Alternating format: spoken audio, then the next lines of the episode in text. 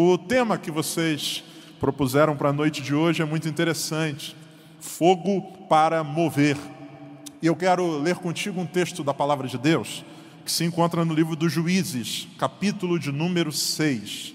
Juízes, capítulo de número 6. A gente vai ler a partir do versículo 1. Leremos os sete primeiros versos desse capítulo. A palavra do Senhor diz assim: Porém, os filhos de Israel fizeram o que parecia mal aos olhos do Senhor, e o Senhor os deu na mão dos midianitas por sete anos. E prevalecendo a mão dos midianitas sobre Israel, fizeram os filhos de Israel para si, por causa dos midianitas, as covas que estão nos montes, e as cavernas e as fortificações.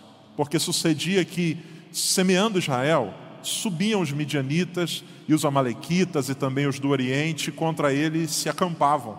E punham-se contra ele em campo e destruíam todo o produto da terra, até chegarem a Gaza, e não deixavam em Israel mantimento algum, nem ovelhas, nem bois, nem jumentos, porque subiam com seus gados e tendas e viam como gafanhotos em tanta multidão que não se podia contar, nem a eles, nem aos seus camelos, e entravam na terra para a destruir. Assim, Israel empobreceu muito pela presença dos midianitas.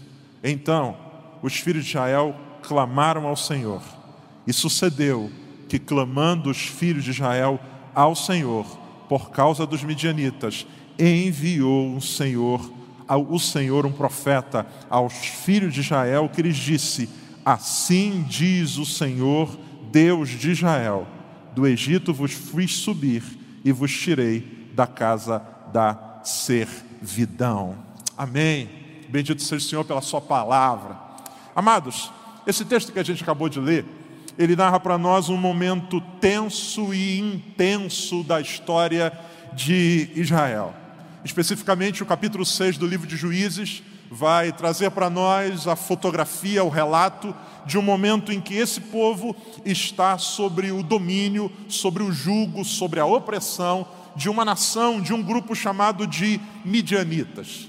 Esse povo que agora exerce esse domínio sobre Israel é, tem pelo menos uma característica: esse domínio.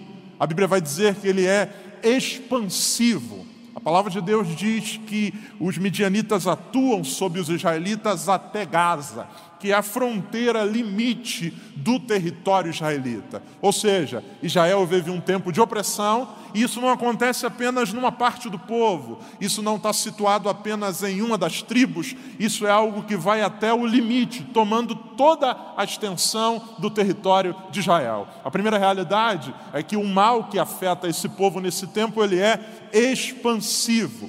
A Bíblia diz que por conta dessa aflição cruel, os israelitas vão criar uma alternativa para sobreviver ou, no mínimo, minimizar os impactos dessa crise. E que estratégia é essa? A palavra de Deus diz que, por causa dos midianitas, eles construíram para si covas, cavernas e fortificações. Ouça com muita atenção: esse mal, essa dominação, essa opressão dos midianitas sobre Israel faz com que esse povo construa para si covas, cavernas e fortificações. Ou seja, a gente tem aqui o relato de um inimigo que empreende um levante sobre o povo de Israel. Esse levante, esse ataque, essa opressão, ela é muito grande, ela é expansiva e a estratégia encontrada para amenizar o impacto dessa ação é a busca por isolamento, esconderijo e proteção. A Bíblia diz que por causa dos midianitas, os israelitas vão se encapsular. A palavra de Deus diz que eles constroem covas, cavernas e fortificações. O mal é tão grande, tão expansivo, que a única alternativa para de alguma maneira minimizar isso é se esconder. A Bíblia vai dizer que os midianitas não apenas exercem essa ação que é expansiva, mas ela também é muito cruel, diferente e cruel. Por quê? A palavra de Deus diz que os midianitas eles esperam os israelitas semearem. É isso que o texto diz para nós, que Israel semeando, uma vez que a semente era lançada na terra, aquilo, a terra era preparada para receber aquele grão, aquilo que no coração dos israelitas se transformaria em colheita, uma vez que eles semeavam e se aproximava o tempo da colheita, a Bíblia diz que os midianitas vinham e não vinham sozinhos. A palavra de Deus vai dizer que eles se reuniam com outros povos. Para além do primeiro inimigo, agora a gente tem um ataque somado a outras forças para além apenas da mão midianita que virá sobre nós, há também outras forças que vão se somar a essa. O que era ruim fica cada vez pior. Eles vêm e a Bíblia diz que eles arrebentam com tudo, destroem todo o produto da terra. O versículo de número 4 diz que eles não deixavam Israel sustento algum, nem ovelhas, nem bois, nem jumentos, absolutamente nada. Ouça com muita atenção esses homens têm essa ação expansiva, essa ação que se soma a outras forças com o objetivo de detonar, de enfraquecer mais ainda. É uma ação que acontece de maneira rápida. Um comentarista chamado Albritz vai destacar que, pela primeira vez nas narrativas, a gente tem aqui a menção a um exército se utilizando de camelos para uma ofensiva militar. A Bíblia diz que os midianitas vinham sobre camelos, o que dava a eles mobilidade e não apenas isso, possibilidade de continuidade. Uma das características desse animal é sua resistência física. Então a gente tem um mal que visita e que vem, que é expansivo, um mal que se soma a outras forças para atacar, um mal que vem com rapidez e de forma contínua, parece que não vai cessar e a Bíblia diz que o que ele faz é, uma vez que os israelitas semeiam e estão prestes a colher, levam tudo de Israel. O que acontece aqui, de acordo com a palavra de Deus, é que para além da ameaça bélica, para além do perigo da morte, o que os midianitas fazem com os israelitas é uma quebra constante de expectativa. Preste muita atenção. A Bíblia diz que eles semeando, a semente crescia e os, e os midianitas vinham e arrasavam com tudo. Para além do medo da morte, a quebra da expectativa. Por quê? Porque quem planta automaticamente gera a expectativa de colher. Quem planta cria na sua cabeça uma agenda. Quem planta desenvolve um calendário. Quem planta faz planos. Quem planta divide o que vai colher antes mesmo disso ser produto nas mãos, porque de alguma maneira já antevê o cenário. Agora imagina aquilo que foi semeado, aquilo que foi plantado, aquilo que foi regado, aquilo que foi gerado, quando está perto da colheita, a Bíblia diz que esse inimigo vem e arrebenta com tudo. E o que resta? O que resta agora é a escassez. O que resta agora é se enclausurar, porque o campo que anteriormente era o lugar de produção agora fica vazio. Os israelitas vão para dentro das suas cavernas, covas e fortificações, esperando para ver quais serão as cenas dos próximos capítulos. A Bíblia diz no versículo 6 de Juízes 6 que por causa disso Israel empobreceu muito. E aqui tem uma coisa que me chama muita atenção nesse texto. Israel não empobrece porque o solo se torna infértil. Israel não empobrece porque as fontes secam. Israel não empobrece porque as sementes deixam de existir.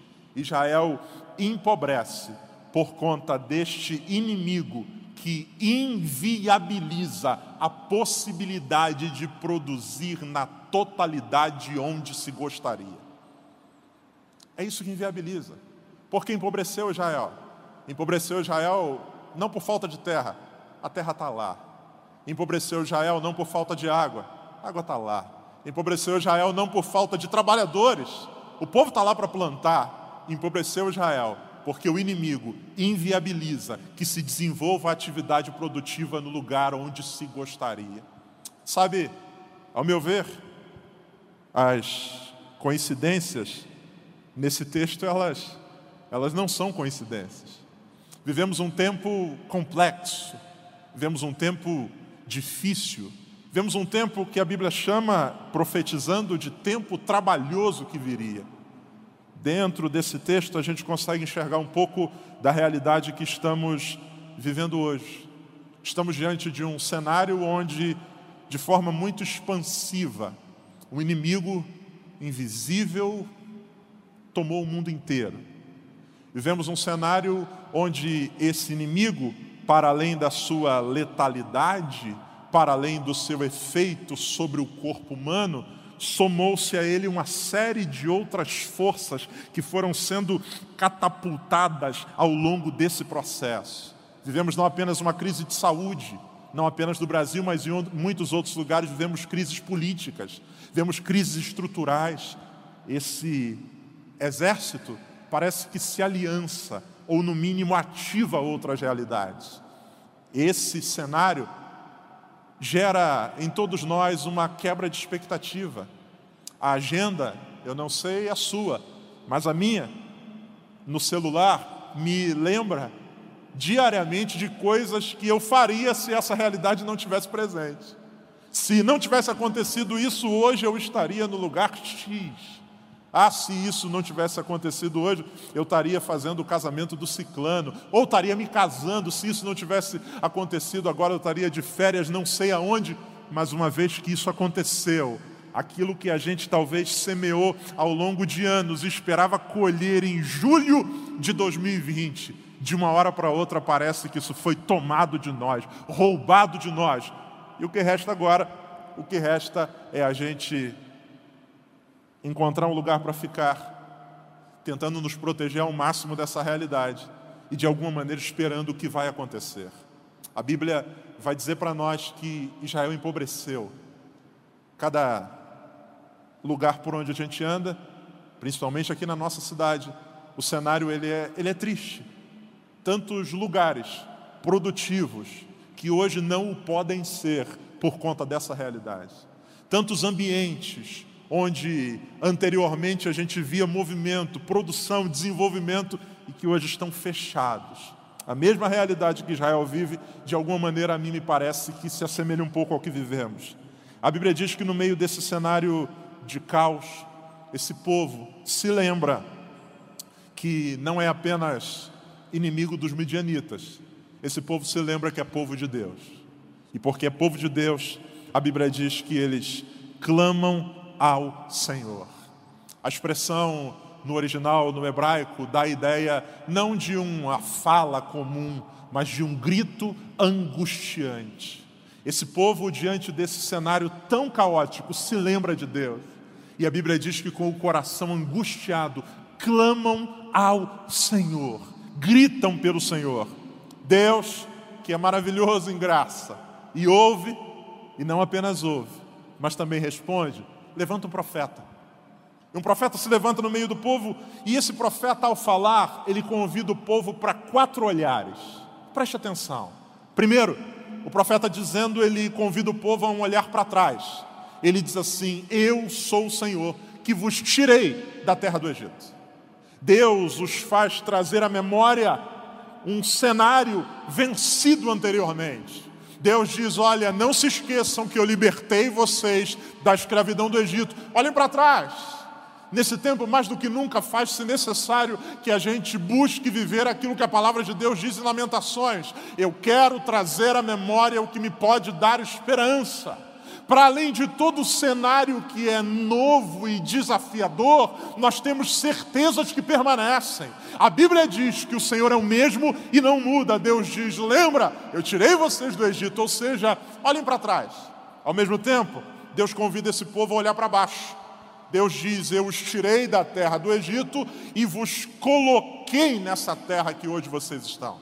Deus está dizendo: lembram que eu libertei vocês. E olhem onde vocês estão agora. Onde vocês estão, vocês não estariam se não fosse a minha mão. Onde vocês estão, vocês não estariam se não fosse o meu agir. Onde vocês estão, você não, vocês não estariam se eu não tivesse usado o meu poder para desapossar o povo dessa região. Deus convida o povo a olhar para trás e lembrar-se de um Deus que já os libertou de outros inimigos. Deus os convida a olhar para onde estão, para baixo, e verem que onde eles pisam é resultado da ação e da bênção de Deus. Deus os convida a olhar para cima. Ele diz: Eu sou o Senhor, o vosso Deus. Olhe para trás e lembre-se que Deus continua sendo o mesmo. Olhe para baixo e veja que onde você está só chegou por causa da misericórdia de Deus. Olhe para cima e veja o que ele diz: ele diz, Eu sou o Senhor. Ou seja, o povo que está vivendo sob o jugo de uma nação estrangeira, o povo que está vivendo sobre a égide de uma outra nação, Deus diz assim: O Senhor sou eu, eu sou o Senhor de vocês. Essa circunstância, esses inimigos podem parecer que os estão controlando, mas quem controla tudo sou eu, eu sou o Senhor. E o quarto olhar, Deus os convida a olhar para trás, lembrar-se da misericórdia, a olhar para baixo e ver o favor, a olhar para cima e contemplar o governo, e olhar para dentro e ver o pecado. Deus diz: o problema de vocês é que vocês se esqueceram de mim, vocês se afastaram de mim. Esse tempo é um tempo onde nós somos desafiados e bombardeados o tempo inteiro por, por informações que deslocam o nosso olhar e fazem a gente se perder. Essa noite, diante dessa palavra, eu quero convidá-lo em nome de Jesus a esses quatro olhares. Olhe para trás. Lembre-se que o Senhor tem feito ao longo da nossa vida grandes coisas. Olhe para baixo. Veja onde você está, onde você está agora, na casa onde você se encontra, no lugar onde você assiste essa transmissão. Talvez você teve um monte de sonhos que de alguma maneira foram interrompidos, frustrados mas onde você está? Você só está por causa da misericórdia e do favor de Deus. Olhe para cima, o Senhor continua no controle, mas não se esqueça de olhar para dentro. Aproveite esse tempo para refletir.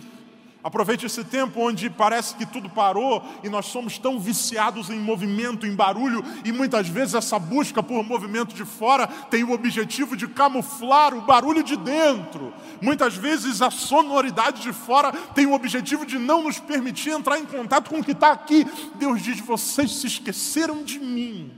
O grande problema de Israel o problema mais sério de Israel não era o que os inviabilizava a vida agora, Deus está dizendo: o maior problema de vocês não são os midianitas, não é o cenário presente, não é o que está acontecendo agora. Para além disso, vocês precisam converter o coração. Para além disso, vocês precisam se aproximar de mim. Para além disso, vocês precisam retornar para mim e voltar para mim, porque sem isso, essa praga passa, mas a vida não ganha sentido. Sem isso, o perigo de morte parece que cessa, mas sem reconhecer Deus, a gente tem garantia de que não vai morrer, mas também não tem motivo para viver. É no Senhor que a gente encontra de fato motivo de vida. Deus levanta esse profeta no meio desse cenário cenário de um inimigo com ação expansiva, cenário de um inimigo que quebra a expectativa, cenário de um inimigo que vem junto com outros exércitos para tentar destruir Israel. Deus se levanta no meio desse cenário. E é interessante que Deus termina a fala do profeta não dando prazo. Deus não diz assim, amanhã, como ele disse outras vezes, eu farei maravilha no meio de vós. Israel poderia dizer, é maravilha é amanhã. Deus não dá prazo. Deus não diz como, Deus não diz eu vou levar. Não, Deus não dá prazo, Deus não diz como, Deus apenas age de forma silenciosa. Porque enquanto esse povo está clamando e Deus está mostrando para eles esse cenário, a Bíblia vai dizer que o Senhor vai até onde está um homem chamado Gideão. Ouça, é interessante que o Deus Todo-Poderoso, o Deus que disse que é o Senhor, o Deus que governa o universo, para quem a palavra de Deus diz que as águas dos oceanos cabem na palma da mão, ele poderia muito bem estalar os dedos, se o, se o Thanos, com um movimento desse, acabou com metade do mundo, um terço, sei lá, imagina o Todo-Poderoso. Só que a Bíblia diz que ele escolhe agir nesse tempo de crise usando um homem. E é interessante que ele vai usar um homem escolhido por ele esse homem não é um homem que se acha. Dá trabalho Deus convencer ele que ele é o instrumento. Mas ele é um homem que Deus acha. Sabe, mais do que nunca nesse tempo em que estamos vivendo tão complexo, nós, como igreja, precisamos crer que não estamos aqui à toa. Vivemos um momento onde uma das grandes discussões é sobre a realidade do que é essencial. E de alguma maneira, Parece que o mundo convencionou que essencial é aquilo que contribui para a manutenção da vida física. Então, o essencial é, é a farmácia, o essencial é o mercado, o essencial é o que pode ter comida para eu me nutrir, remédio para eu me medicar, e assim por diante. Esquecendo-se de que há uma realidade espiritual que também é essencial à vida humana. Ouça, esse momento de isolamento, de quarentena, de pandemia, é um tempo onde o Senhor quer nos usar como instrumentos dele. Deus vai encontrar Gideão. E quem é Gideão? Gideão é um homem, ao meu ver, de coração quente, aquecido. A prova disso é que ele não parou quando todo mundo parou. A prova disso é que ele não se entregou quando a grande maioria baixou a guarda. A Bíblia, quando fala dele, diz que Gideão é alguém que está malhando trigo num lagar. O lagar é um ambiente, um espaço preparado para o benefício, a produção de uvas. Normalmente, uma cavidade feita na pedra com canos que desembocam num tonel, num nível mais abaixo.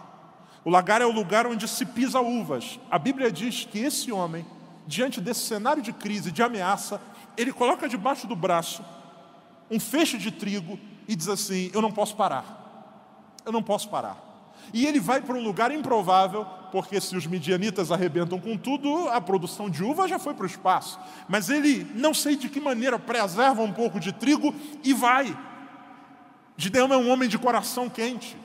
Gideão é um homem disposto Gideão é um homem que não se entregou, Gideão é um homem determinado. Eu imagino alguém passando lá e dizendo: Rapaz, o que você está fazendo aí? Ele está escondido malhando trigo no lagar. O processo de malha do trigo é um processo que não cabe muito bem dentro daquele ambiente. Mas ele faz uma coisa que nesse cenário é extremamente importante. Gideão se adapta sem se conformar. Gideão escolhe adaptação sem conformação, ou seja, eu vou me adaptar, eu não posso parar, eu não posso permitir que essa realidade me trave, me desanime, me abale, me encapsule na alma. O que, que eu posso fazer? E é o que ele faz. Para salvar, para pôr a salvo o trigo dos midianitas, a Bíblia diz que ele vai. Ele não se conforma e se adapta. O que, que tem para hoje? O que tem isso aqui? Então bora. O que, que sobrou aqui? Um lagar? Então bora. Dentro desse cenário é possível produzir alguma coisa. E ele passa por esse processo de adaptação. O caminho daquele que Deus busca nesse tempo não é o caminho da negação da realidade. Ah, não, pastor, mas eu não, eu não queria que fosse assim. Eu também não queria, meu irmão. Eu não gostaria disso, não. A estrutura aqui é muito boa, mas falar para a câmera não é a melhor coisa do universo. Porém, é o que temos no momento. Vamos nos adaptar. Gideão é alguém que se adapta. Adaptação tem a ver com a gente perceber os meios que temos disponíveis para continuar fazendo o que precisamos fazer. Enquanto que conformação tem a ver com, diante do cenário adverso, passarmos a fazer o que o mundo quer que a gente faça. É tempo de adaptações. Gideão faz isso, ele se adapta. Isso é sinal de um homem que tem um coração quente, um coração vibrante, é um camarada determinado. Só tem um problema. Toda determinação, força e energia de Gideão estão concentradas numa direção. E que direção é essa? Trabalhar para salvar um pouco de trigo para a manutenção de sua casa. Esse é o foco de Gideão. Se alguém chegasse lá e perguntasse para ele: por que você está fazendo isso aí? Rapaz, a minha família é pobre, eu sou menor. Meu objetivo agora é tentar salvar um pouco de trigo para a minha família. É para minha casa isso aqui. Porém, Deus vai ao seu encontro. O Senhor vai até lá. E por que o Senhor vai? O Senhor vai para dar a Gideão uma nova visão. Um homem que tem um coração quente, cheio de determinação e de vontade, Deus vai ao seu encontro para visitá-lo com o seu fogo, o fogo de Deus. A motivação de Gideão não o permite parar, mas o fogo de Deus é o que vai lhe dar a direção certa. Ouça com muita atenção. A motivação de Gideão é o que lhe permite não parar, mas é o fogo de Deus que vai conduzir a sua vida na direção certa. Porque mais importante do que simplesmente nos movermos, e esse é o tema de vocês, é que esse movimento seja na direção certa. Senão, a gente apenas se cansa. Senão, a gente apenas se desgasta. Se a gente não tem uma meta que está de acordo com aquilo que Deus tem para nós, todo o nosso tempo, recurso, energia é deslocado e no final a gente se cansa, mas não chega no centro daquilo que é a vontade de Deus. Então o importante não é apenas mover-se, mas mover-se na direção certa.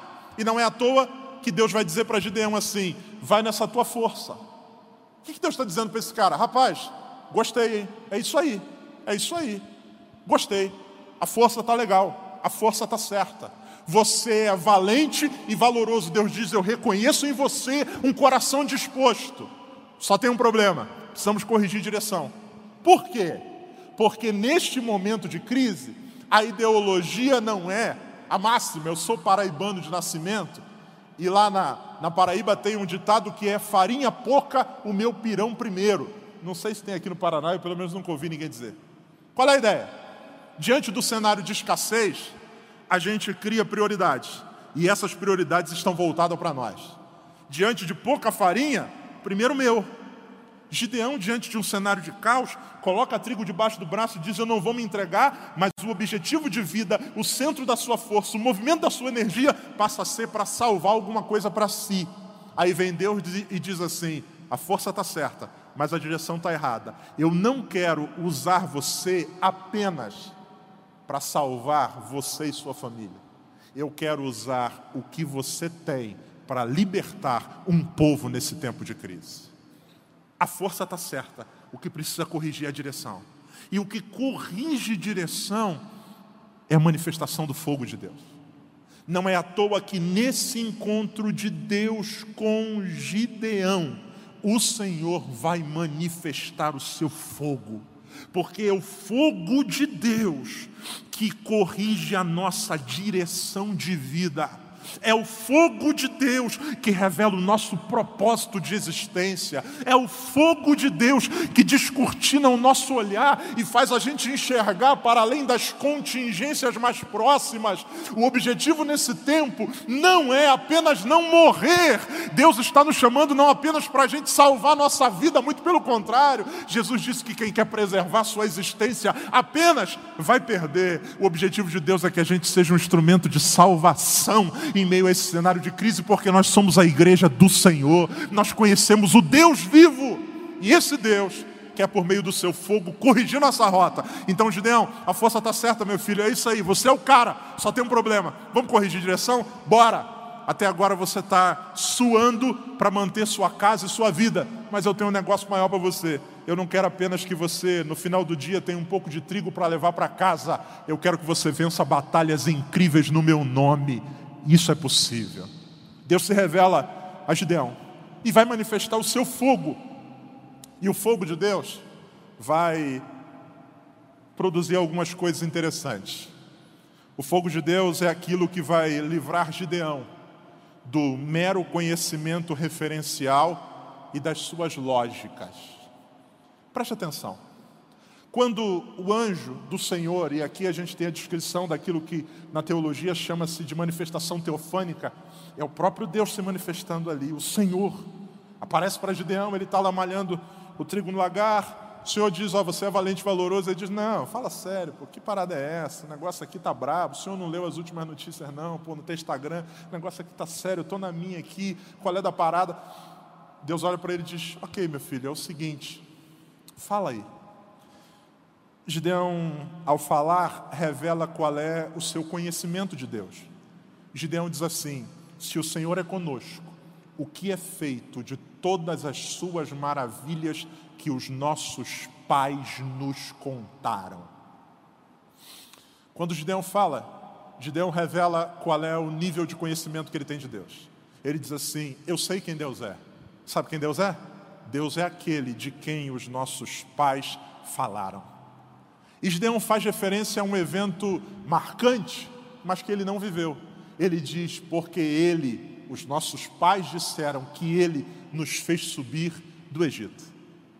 Gideão, nesse texto, revela que ele é alguém que possui um conhecimento de Deus só que é um conhecimento referencial. Eu sei quem é Deus. Deus é aquele de quem os meus pais falaram.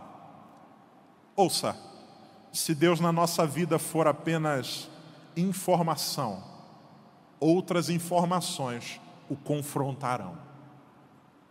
Uma vez que ele diz, Deus é aquele que meu pai contou que fez coisas grandes, diante do cenário atual, há um choque. Ele diz assim: se o Senhor é conosco, por que nos sobreveio tudo isso? Se Deus é apenas informação, outras informações o confrontarão. Se a gente conhece Deus apenas de ouvir falar, a nossa vida nesse momento, muito provavelmente, está numa crise de fé. Se Deus é bom, por que o coronavírus? Se Deus é bom, porque que em 82 anos de igreja, talvez esse seja o primeiro ano que a gente não pode estar lá. Se Deus é bom, por quê? Quem conhece Deus apenas de ouvir falar, quem tem de Deus apenas informação, outras informações confrontarão. E é isso que fica claro aqui quando o Gideão fala, ele diz, eu sei quem é Deus, é aquele que meu pai falou. E é por isso que Deus vem ao seu encontro. Deus aparece para dizer assim: Eu não sou aquele de quem os teus pais falaram, eu sou aquele que está aqui. Deus não manda Gideão ir até um lugar de adoração encontrá-lo. Deus vai até o lugar da sua batalha solitária para se revelar. Deus, esse Deus que nos visita em meio aos lugares das nossas batalhas solitárias, Deus que nos visita em meio ao lugar das nossas adaptações. Deus que sabe onde você está agora, remoendo todas as suas expectativas. Deus que sabe onde você está agora reclamando porque de uma hora para outra todas as tuas referências sumiram. Você não sabe nem em que mês a gente está mais, porque de alguma maneira toda essa confusão roubou de nós as referências. Deus vai ao encontro desse homem. O fogo de Deus nos livra do mero conhecimento referencial e de suas lógicas. Segundo, o fogo de Deus nos livra do sacrifício que patrocina, mas não se entrega. É interessante que o texto diz que, quando Gideão tem esse encontro com o anjo, o anjo diz para ele: Olha, o Senhor é contigo. Aí Gideão diz assim: Então tá bom, só um minutinho. Se o Senhor é comigo, eu quero um sinal. Eu vou trazer a minha oferta. E a Bíblia diz que Gideão entra e prepara uma oferta, prepara um, uma oferenda a Bíblia diz que ele trouxe pães asmos, feitos com um efa de farinha, uma quantidade grande de farinha. Ele também traz a carne num cesto e o caldo numa panela. Ouça com muita atenção. O que Gideão faz naquele momento do encontro é dizer assim: se é o Senhor mesmo, então tá bom, eu vou trazer um negócio para ti. Ele decide o que vai entregar. E ele traz de uma maneira que era comum aos visitantes quando eram recebidos. O texto diz que ele pôs a, a carne num cesto. Aquilo era uma espécie de uma embalagem que poderia ser levado para a viagem.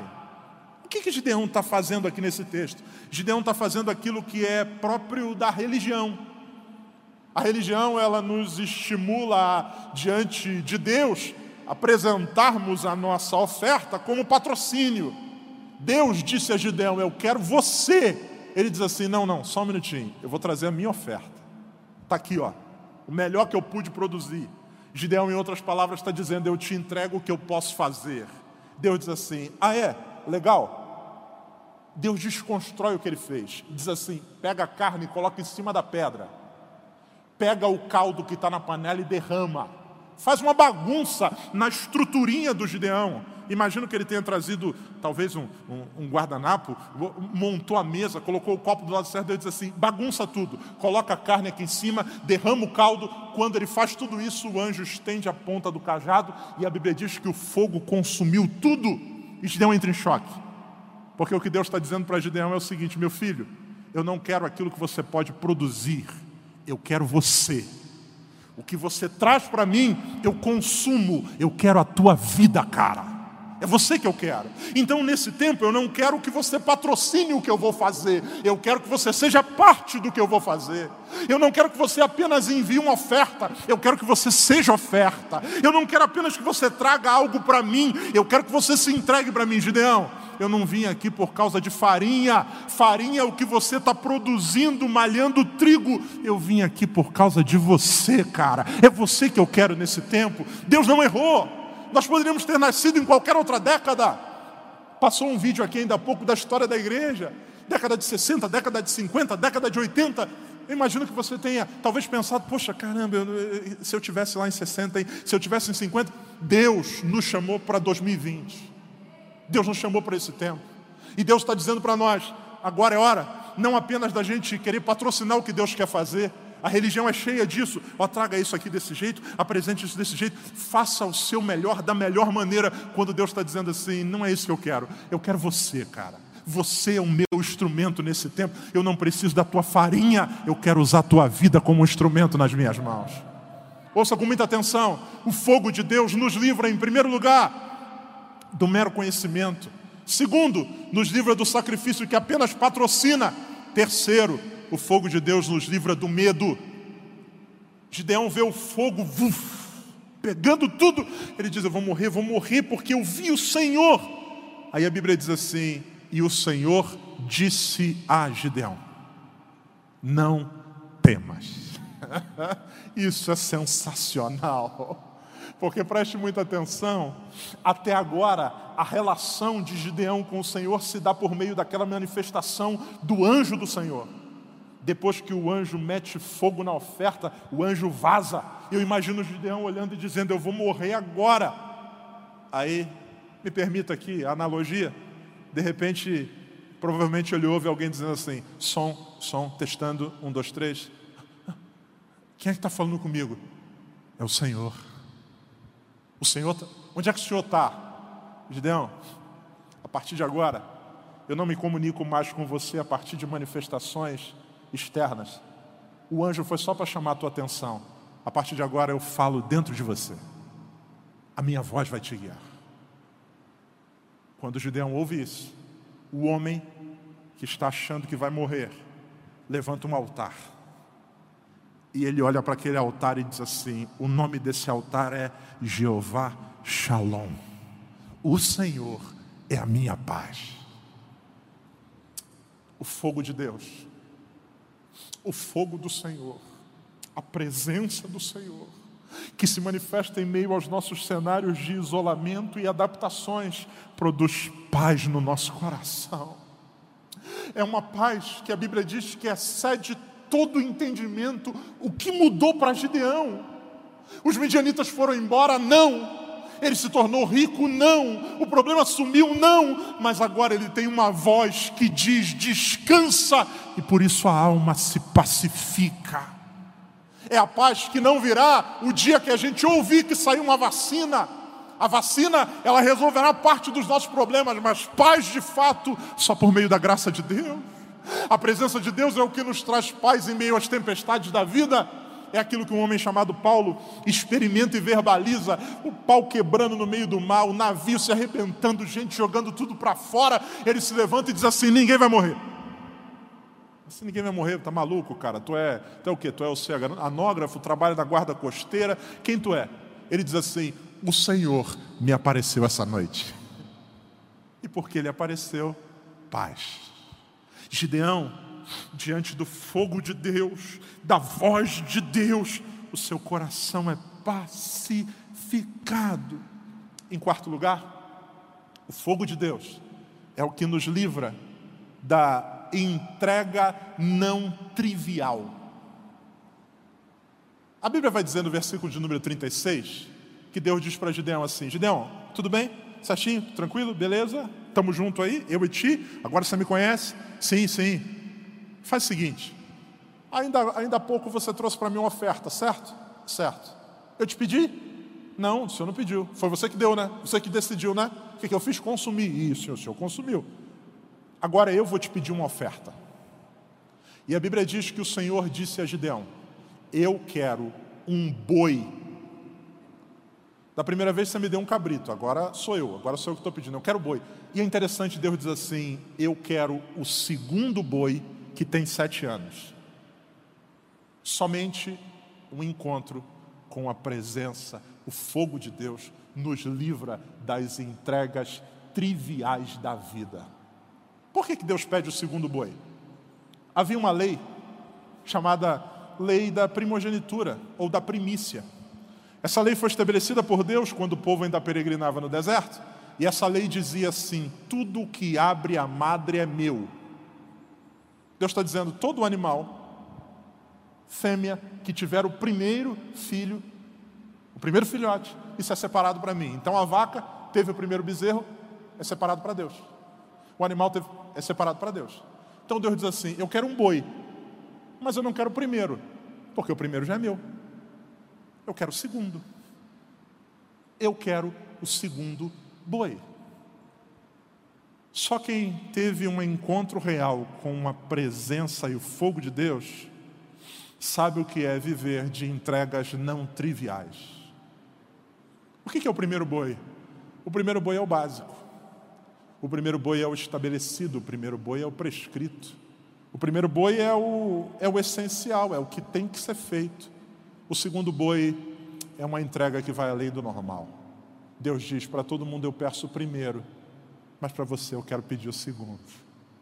Muitas vezes nós queremos muito de Deus, mas Deus não tem nada de nós. Nós queremos viver coisas grandes de Deus, mas não damos a Deus nada mais do que o básico. Sabe, amado, nesse tempo de tantas incertezas e de tantas dificuldades, o Senhor está nos chamando a nos entregarmos para além daquilo que é o trivial, para além daquilo que é o normal. Então, tem se falado muito do novo normal, do novo normal. Deus está nos chamando não para nos acomodarmos ao novo normal, mas nos acomodarmos à Sua vontade. Então, nesse tempo, o que é o primeiro boi? O primeiro boi é estar conectado agora. Se você é membro dessa igreja, esse é o primeiro boi. O primeiro boi é você acompanhar a reunião de hoje e amanhã. Esse é o primeiro boi. Só que a gente pode ir além, não pode? Será que a gente não pode, além apenas de acompanhar isso, a gente também compartilhar isso com alguém? Será que a gente não pode fazer algo diferente nesse tempo? Será que a gente não pode dizer, Deus, é hora de algo mais. Talvez Deus esteja pedindo isso de você nesse tempo. A gente não tem a possibilidade ainda nesses últimos dias de poder nos reunir aqui na igreja, mas será que não é hora de Deus te convidar para uma vigília de oração, você sozinho na sua casa? Será que não é hora de você estabelecer um propósito sério com o Senhor, você e Ele? Deus diz a Gideão: Eu quero que você traga o segundo boi de sete anos e você me apresente Deus não diz em cima de um altar num lugar construído, Ele diz onde você está. Deus está dizendo: nesse lugar secreto eu quero o sacrifício do segundo boi. Deus está nos chamando a um tempo onde a gente vai no lugar onde estamos, no lugar secreto, apresentar a Deus o nosso sacrifício de entrega além do trivial. Nesse momento é um tempo muito convidativo à acomodação.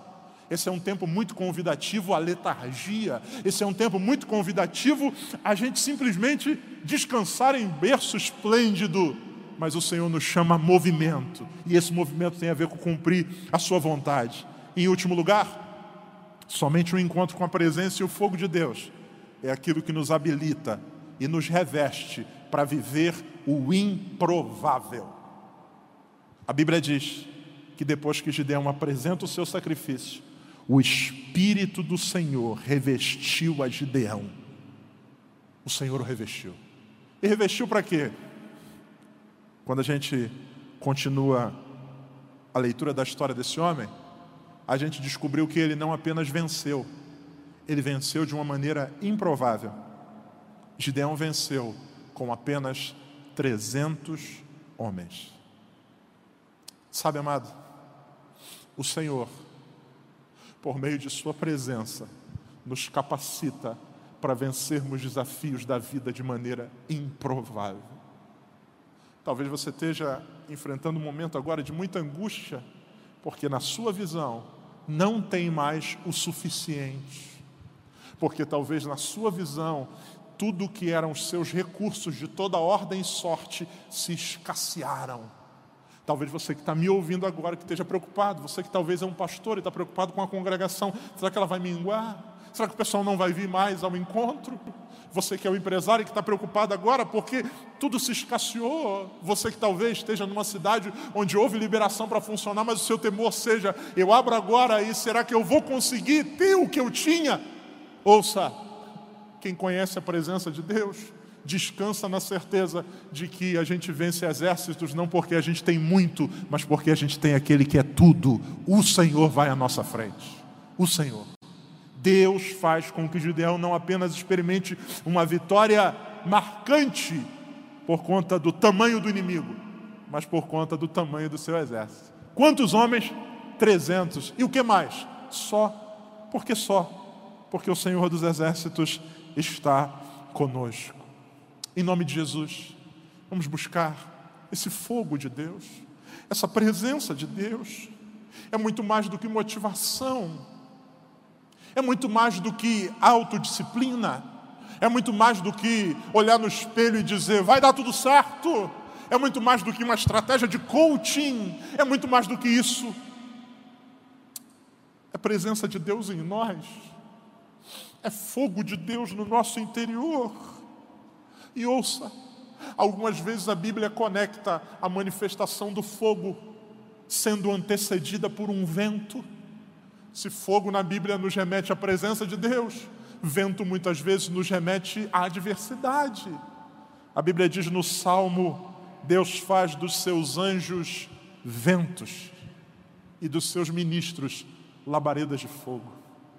Vento e depois fogo. Você lembra de Atos 2? Veio do céu um som como que de um vento, veemente e impetuoso, e depois fogo. Esse tempo de vento, de tempestade, Deus está dizendo algumas vezes: eu manifesto o meu fogo depois ou em meio a um grande vento.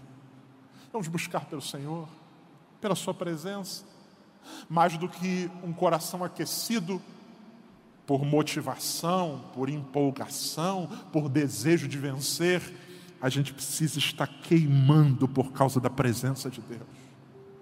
O encontro de Gideão é a história de alguém que conhecia um Deus longe, que daqui a pouco veio estar perto e depois passou a estar dentro.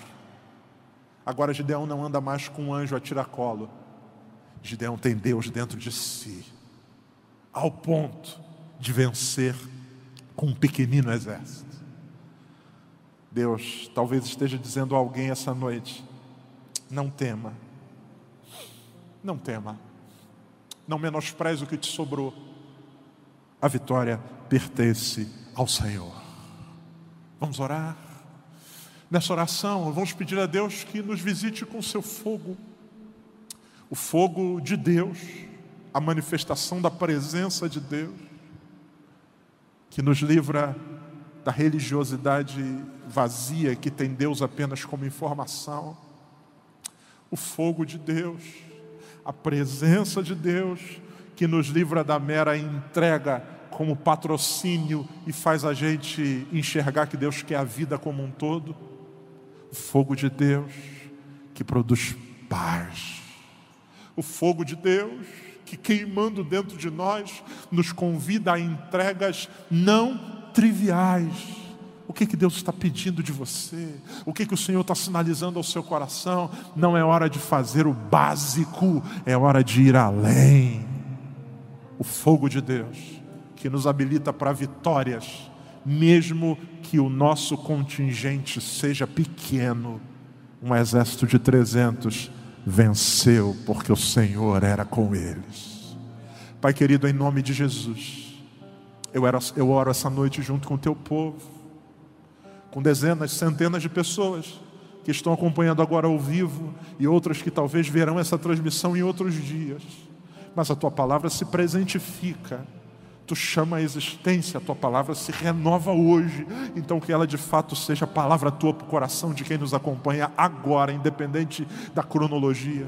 Senhor, em nome de Jesus, nós clamamos, Deus, no meio desse quadro tão complicado temos uma batalha mundial, um inimigo expansivo, um inimigo feroz, um inimigo que tem quebrado expectativas, desconfigurado agendas, mexido com corações. Mas no meio desse cenário, como foi com Gideão, o Senhor busca o teu povo, o teu povo para ser agente de vida nesse tempo de morte o teu povo para ser agente de esperança nesse tempo de escassez. O teu povo, Pai, para ser agente de uma mensagem de libertação em meio aos grilhões que aprisionam as almas. Livra-nos, ó Deus, de nos acostumarmos com as cavernas. Livra-nos, ó Deus, de nos encapsularmos nas covas.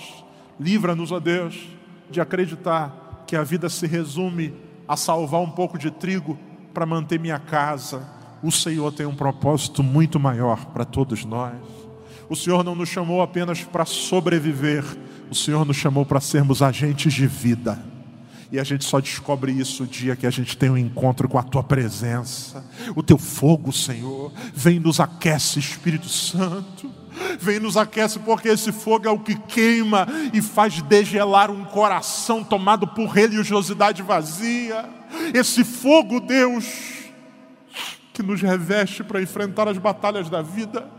Esse teu fogo, Senhor, que nos livra, Deus, de entregas triviais. Deus, é hora de rompermos com o básico, dá-nos estratégias de como podemos ir além.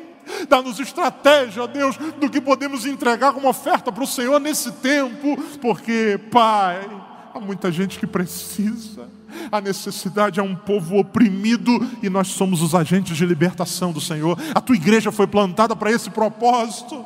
Nós não estamos aqui para construir um templo suntuoso. A gente não foi chamado para a igreja para ser um ponto de chegada. Aqui é um ponto de partida. Daqui a gente sai para manifestar as virtudes daquele que nos chamou das trevas para a sua maravilhosa luz.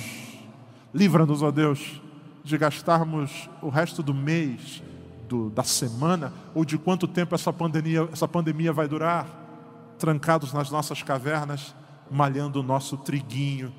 Abre os horizontes para a gente enxergar que o teu propósito continua sendo usar-nos para a tua honra e glória e louvor. O Senhor nos fará vencer. O Senhor nos fará vencer nada para o teu povo, se esse povo caminha contigo. Livra-nos, ó Deus, de sermos apenas gente motivada, gente empolgada, que em nosso coração, enquanto igreja, jamais passe a ideia de que a gente está fazendo porque tem que fazer. Não, não, não, não. Tudo aquilo que a gente faz é para a glória do Senhor e nisso a vida o Senhor nos fará vencer com 300 homens. O Senhor salvará almas a partir de transmissões online. O Senhor continuará agindo, porque nada impede, nada trava, nada humanieta, nada, Senhor, o enclausura, nada te prende. O Senhor continua agindo. E que a gente seja esse teu instrumento. Em nome de Jesus. Amém e amém. Deus te abençoe em nome de Jesus.